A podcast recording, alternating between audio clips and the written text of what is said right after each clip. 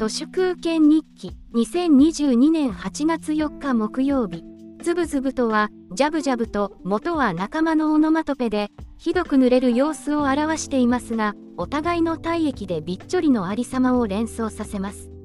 歴史を紐解けば満州国2.0とは自由党と民主党と統一教会が合体したヌエみたいなものですから自民党の党は政党の党ではなく統一の党でいいのではないかと思います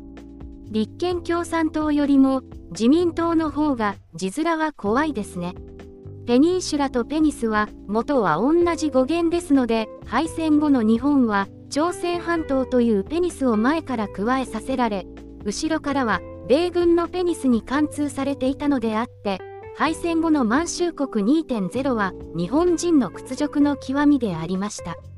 それなのに、パクス・アメリカーナの恩恵を追い風に、スクリーン、スポーツ、セックスでだまくらかされ、その惨めさをすっかり忘れさせられておりましたが、今年の夏、いきなり長い夢から覚めてしまいました。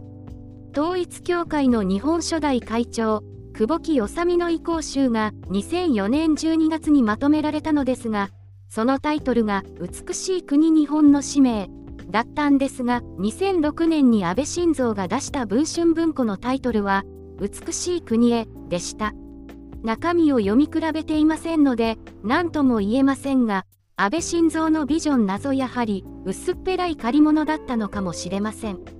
公明党山口夏夫の選挙演説と統一教会幹部による信者向けの演説はエモーショナルなしゃべくり方トーンがそっくりでかなりキモいです。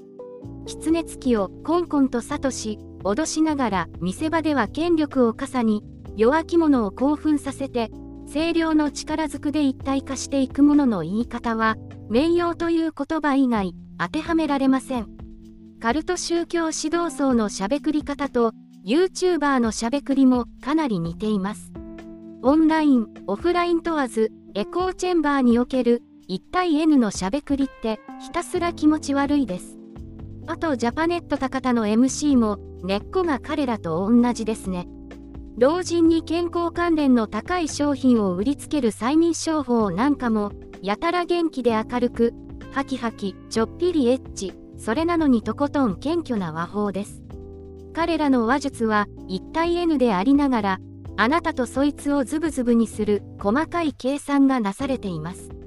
最近の政治家は NISA やふるさと納税はやらないと損みたいな感覚で統一教会を選挙に利用していたと思いますが歴史を知らない恐ろしさはしっぺ返しを食らいますね。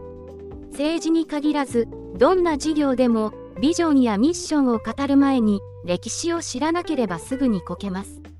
本日は以上です。ありがとうございました。人の行く裏に道あり花の山。